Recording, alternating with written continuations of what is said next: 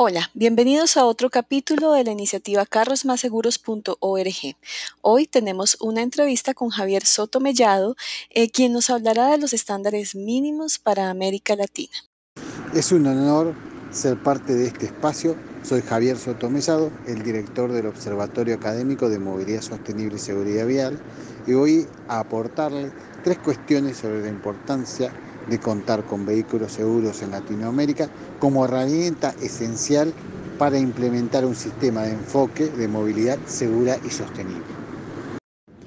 La primera cuestión a abordar es la poca importancia que se les atribuye en Latinoamérica a las medidas de seguridad de los vehículos como factor determinante de las consecuencias de lesiones y muerte en incidentes viales.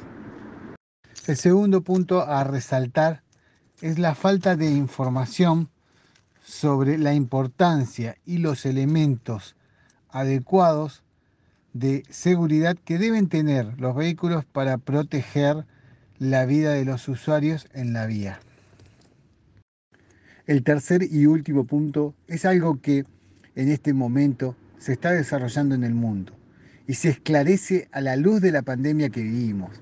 Es la necesidad que los vehículos que pensamos para el futuro no solo deben proteger a las personas que transportan y a los demás usuarios de la vía, sino también al ambiente, para que definitivamente podamos hablar de carros seguros y sostenibles.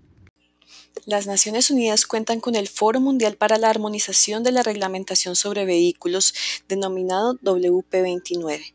Este es un grupo de trabajo de la División de Transporte Sostenible de la Comisión Económica de las Naciones Unidas para Europa, CP.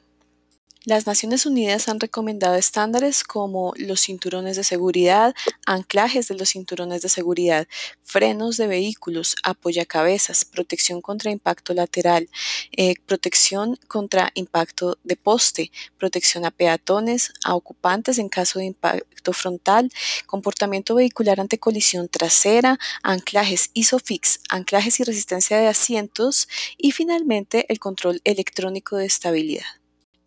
Estos estándares no son obligatorios en Colombia aún y podrían salvar del orden de 1.400 vidas por año. En el país hay vehículos que llegan con ciertos niveles de tecnología, por lo que nuestra invitación es que entren a la página carrosmaseguros.org y se informen de los estándares de seguridad vial vehicular que pueden salvar su vida y la de los demás, porque saber te da poder.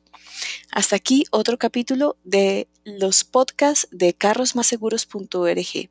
Les habló Natalia Tinjaca. Hasta una próxima oportunidad.